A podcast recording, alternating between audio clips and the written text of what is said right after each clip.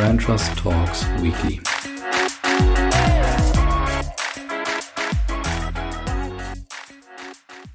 Hallo liebe Hörer, willkommen zurück zu Brand Trust Talks Weekly. Es geht wieder los in den Wochenrückblick aus Markenperspektive. Diesmal habe ich zwei, ja, ich sag mal Erkenntnisse bzw. Perspektiven von zwei Studien dabei. Ich habe einen Gewinner, ich habe, naja, vielleicht einen Verlierer, das müsst ihr selber entscheiden, das überlasse ich nämlich tatsächlich euch und auch ein Fundstück und gleichzeitig fast eine Art Liebeserklärung, würde ich sagen, in eine Marke. Also ihr könnt gespannt sein, los geht's.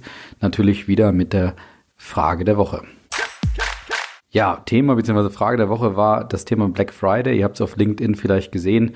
Ich habe dort die Frage gestellt, ähm, sollten, ja, sollte man lieber die Finger von, von Black Friday lassen als Marke? Ähm, ist es eben eine Möglichkeit, trotzdem jetzt irgendwie äh, Abverkäufe nachzuholen, die man äh, verloren hatte während des Lockdowns und auch wie ihr selber zum Thema Black Friday steht.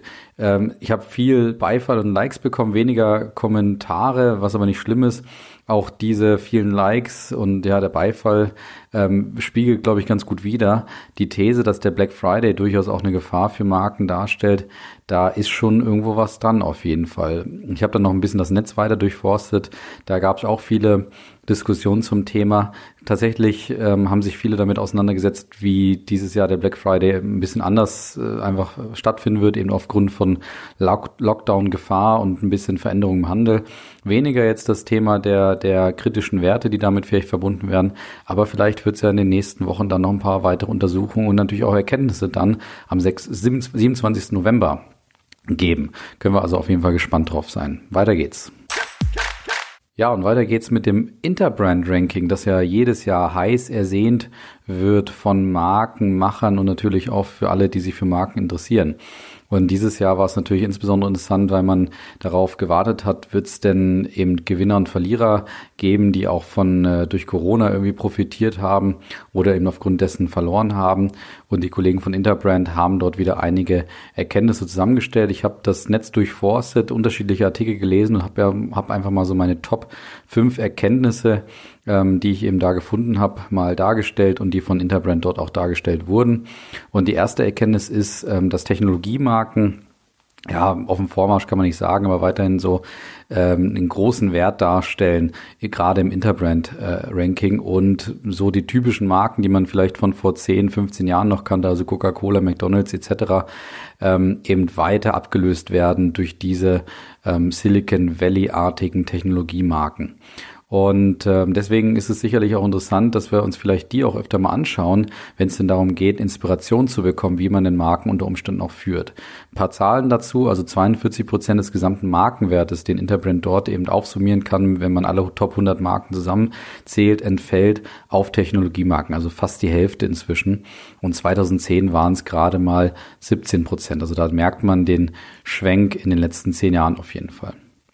Zweite Erkenntnis ist, ähm, dass natürlich Automobilmarken nicht wenig überraschend gerade auch zu den, Verlier zu den Verlierern der letzten Zeit gehören. Natürlich eben aufgrund von Corona. Mercedes-Benz und auch BMW verlieren, also Mercedes-Benz 3%, BMW 4%. Sie stehen aber damit immer noch besser als die Marken wie zum Beispiel Honda, Nissan, Kia oder Ford da.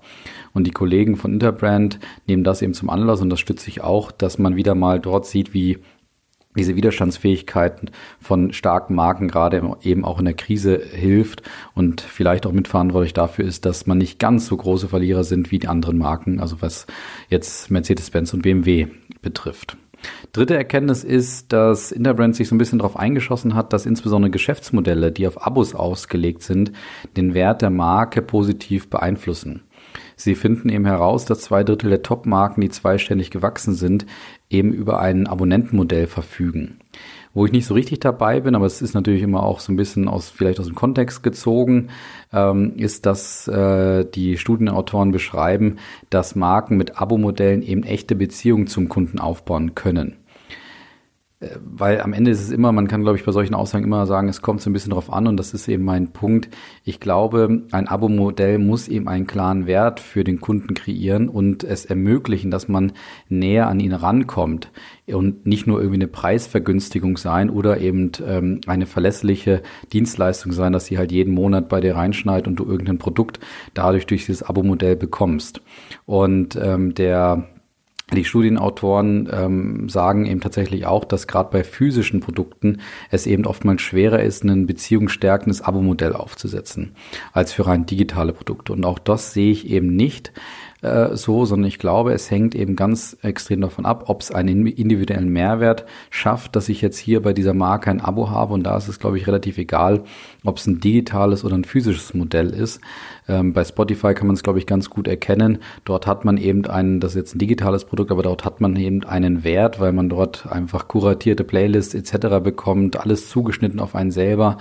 Und ähm, dadurch nutze ich das Abo-Modell von, von Spotify natürlich sehr gerne als Nutzer. Dementsprechend zeigt eben Spotify, dass man eben durch gewiefte individuelle ähm, Abo-Modelle näher an den Kunden rücken kann. Wenn das der Fall ist, glaube ich in der Tat, dass da dadurch der Markenwert stärk, gestärkt werden kann.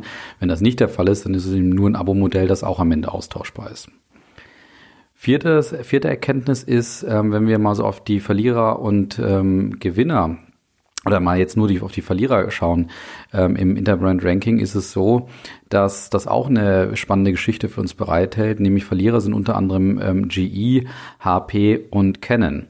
Und das sind das alle, sind ja alles mal früher starke Marken bzw. Marktführer gewesen, die jetzt eben zusehends verlieren und ähm, es wahrscheinlich auch nicht ausnahmslos schaffen, ihre Marke zu erneuern. Und alle drei sind nebenbei auch noch Multibrands, kann man ja sagen, die eben viel machen und sich vielleicht auch zu weit ausgedehnt haben. Und wo dann die Frage erlaubt sei, was machen die denn wirklich? Also es kennen jetzt eigentlich Kameraspezialist oder Druckerspezialist und macht HP gute Convertibles im Computerbereich oder sind die auch noch irgendwie im Drucker- oder Kamerabereich unter, unterwegs? Und das gilt auch für Marken wie zum Beispiel Oracle oder auch Dell, die komplett aus den Top 100 fallen. Bei Oracle ist es ähm, sogar so, dass sie von Platz 18 ähm, fallen, eben komplett aus dem Ranking rausfallen. Und das ist natürlich ein extremer Absturz für die Marke. Hinzu kommt auch noch Harley Davidson, eine echte Love-Brand, die ähm, bekanntermaßen vor, vor, allem daran scheitert, eben ihre Marke jetzt zu erneuern und in die ja, heutige Zeit zu führen und dadurch natürlich auch Zielgruppen, neue Zielgruppen zu generieren. Ein weiterer Verlierer ist auch so eine sehr starke Marke, die sehr präsent ist in den Haushalten, gerade bei Männern vermutlich, nämlich Gillette. Und dort wird natürlich jetzt auch von Interbrand das fehlende Abo-Modell herangeführt, was unter anderem eben auf ähm, ja, ihrer Meinung nach auch ähm, für die 16% Minus bei ähm, äh, im Ranking zuständig sind.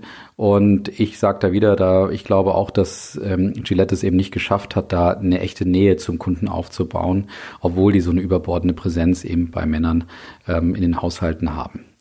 Und fünfte Erkenntnis ist zu den Gewinnern zählen ein wenig überraschend Marken, die insbesondere zu Hause stattfinden oder einen Wert für zu Hause darstellen, zum Beispiel Instagram, YouTube, Spotify, Netflix oder Nintendo, Zoom, aber eben auch Amazon, PayPal und Mastercard, die wahrscheinlich gerade aufgrund der ja des erhöhten Versands von Produkten ähm, letztendlich äh, gewonnen haben und dadurch wahrscheinlich auch weitere Zuwächse erlebt haben im Top 100 Ranking. So viel zu den Erkenntnissen der Interbrand-Studie. Ja, kommen wir zur nächsten Studie und das ist eine von Spotify ähm, zum Thema Generation Z und Millennials, die das gemeinsam mit Forschungsagenturen wie Culture Coop, ähm, B3 Intelligent und Lucid ähm, durchgeführt haben. Sie haben dort qualitative und quantitative Interviews gemacht und daraus eben Ableitungen für die zukünftigen Generationen beziehungsweise für das Markenmanagement ähm, gezogen, eben um diese zukünftigen Generationen zu erreichen. Und sie kamen dabei auf fünf Erkenntnisse, die ganz spannend sind. Man kann den Report auch kostenlos kostenlos runterladen bei Spotify. Ich habe mal drei mir da rausgenommen, die ich ganz spannend für die Markenführung fand. Die erste Erkenntnis ähm, formuliert Spotify eben so, dass sie sagt, die Gen Z macht eben alles anders, gestaltet die Gesellschaft und denkt gesellschaftliche Normen neu. Und daraus habe ich natürlich gezogen, dass Marken jetzt eben die Chance haben, ähm, ihren Beitrag ähm, deutlich zu machen, wenn sie denn einen Beitrag für die Gesellschaft leisten und somit eben auch Bindung ähm, zu diesen Konsumenten aufzubauen, beziehungsweise diese für sich zu gewinnen. Zweite Erkenntnis ist, ähm, der Fortschritt ist wichtiger als Politik laut den jungen Menschen. Die erwarten nämlich von Marken, dass sie Stellung beziehen. Was sie sich aber vor allen Dingen wünschen laut Spotify ist ähm, Engagement und Inspiration statt Selbstinszenierung. Und das ist ganz äh, spannend, nämlich auch gleichzeitig eine Einschränkung für die Erkenntnis 1 beziehungsweise für meine Interpretation von Erkenntnis 1, nämlich dass die Gen Z sehr sensibel ist für das, ähm, was die Marken wirklich tun und was sie auch kommunizieren. Also ein bisschen Alibi, Beitrag zur Welt, bla bla bla hilft wahrscheinlich nicht, sondern ich glaube, du musst da wirklich in allem, in allen, an allen Kontaktpunkten, in allem, was du tust, eben wirklich zeigen, dass du dich offensichtlich für die Welt einsetzt, beziehungsweise dort einen wertvollen Beitrag stiftest.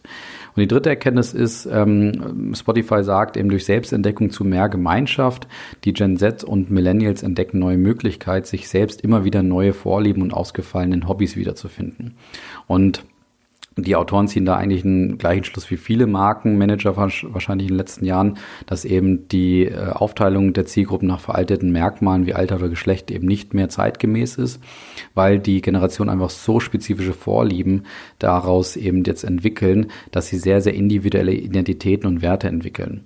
Und Spotify zieht für sich natürlich die Lösung, dass man die über, ja, zum Beispiel Werbung auf Spotify entsprechend zielgenau ansprechen kann, weil die ja genau wissen, mit was für einer Identität du es sozusagen Umsetzung zu tun hast. Ich ziehe für Markenmanager die Komplexität, dass es jetzt umso wichtiger ist, dass man sich über die eigene Identität der Marke eben klar wird, weil ansonsten kann natürlich die Gefahr entstehen, dass man seine Marke entsprechend verwässert oder ähm, eben man versucht, alle irgendwie zu erreichen und dabei gleichzeitig keinen erreicht, weil man einfach zu gleichförmig und nicht kantig genug kommuniziert. Ganz spannende Erkenntnisse, wie ich finde, von Spotify. Ja, kommen wir noch zum Gewinner ähm, und natürlich auch zum Fundstück. Und dazwischen kommt noch eine Kategorie, könnt ihr gleich selber äh, ein bisschen für euch interpretieren. Gewinner ist äh, diese Woche Nutella beziehungsweise Ferrero und ähm, der Erbe Giovanni Ferrero.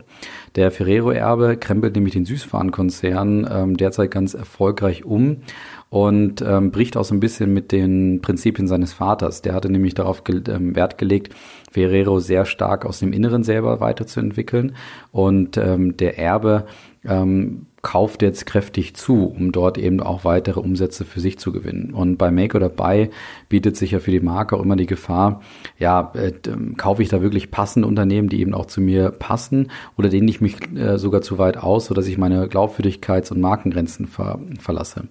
Und bei Ferrero scheint die Strategie derzeit aufzugehen. Der Umsatz wird eben durch die Zukäufe gesteigert und es gibt echte Knallerprodukte, wie zum Beispiel den Nutella Keks, der eben genau aus einer Mischung von Ferrero Produkten und den Zukäufen entstanden ist und der bricht in Italien gerade alle Rekorde, wird auf den Sekundärplattformen auch ähm, sehr teuer weiterverkauft, ist deswegen auch unter anderem noch nicht in Deutschland ähm, erhältlich, aber ich würde sagen, ihr solltet die auf Augen aufhalten und vielleicht hier zuhören, wenn der Ferrero Keks in Deutschland auch rauskommt. Ja, und jetzt kommt die Kategorie, die ich eingeschoben habe zwischen Gewinner und Fundstück. Und ihr wisst, wenn ihr aufmerksam hört, was das für eine Kategorie ist, aber ich sag das Wort nicht, das ihr vielleicht jetzt erwartet, weil ich mag den Spruch nicht, ich habe es ja gesagt.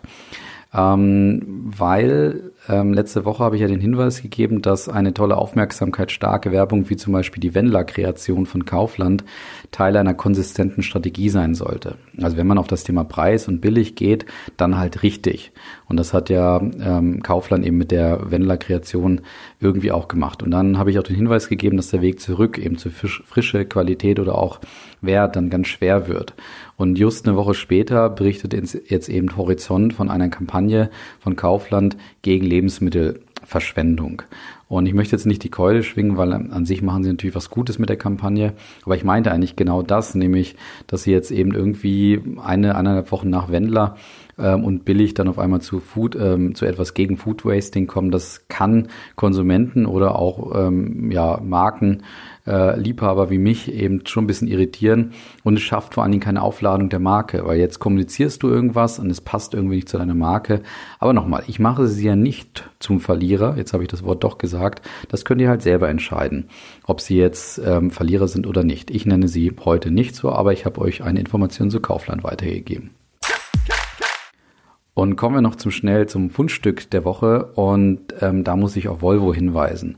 Und ähm, da muss ich vor allen Dingen auf den Spot hinweisen, die den Volvo jetzt vor kurzem rausgebracht hat und äh, mit dem sie auch vielleicht die Anpassung ihrer Strategie nun veröffentlicht haben. In dem Spot ist es so, dass unfallbeteiligte Meinungen und Presseberichte ähm, vorlesen, nachdem Volvo im Ende der 50er, also 1959, den Dreipunktgurt erfand und dieser später ja bekanntermaßen auch sukzessive zur Pflicht wurde. Und die Beteiligten erzählen da eben Teile von Unfallhergängen, in denen sie beteiligt waren und wie eben der Gurt sie rettete. Und am Ende des Films vermittelt Volvo dann weitere Spitzenleistungen der Gegenwart, wie zum Beispiel das eingeführte Tempolimit oder auch Erkennungs-, also Kameras, die erkennen, ob du betrunken bist oder Drogen genommen hast, zum Beispiel, wenn du das Auto fährst. Naja, und sie beschreiben dort eben ihren strategischen Schwenk, den sie jetzt nun vornehmen, und zwar, dass sie, sie schätzen, dass sie mithilfe des Dreipunktgurts circa eine Million Menschen bisher gerettet haben und dass es jetzt ihr Ziel sei, die nächste Million zu, zu retten mit den Innovationen in der Zukunft. Und damit lösen sie eben ihre bisherige Mission ab, die nämlich ähm, lautete, dass kein Mensch mehr in einem Volvo oder bei einem Unfall mit einem Volvo getötet oder schwer verletzt werden sollte. Also eh schon eine auch sehr emotionierte Mission. Und diese Mission war bis 2020 datiert und läuft eben entsprechend aus. Und jetzt folgt offensichtlich das Ziel, eine weitere Million ähm, zu retten. Und spannend ist dabei einfach, dass sie ihrer Mission eben kein zeitliches Ende geben, sondern eben auch eine Zielsetzung, die dann ein Ende darstellt.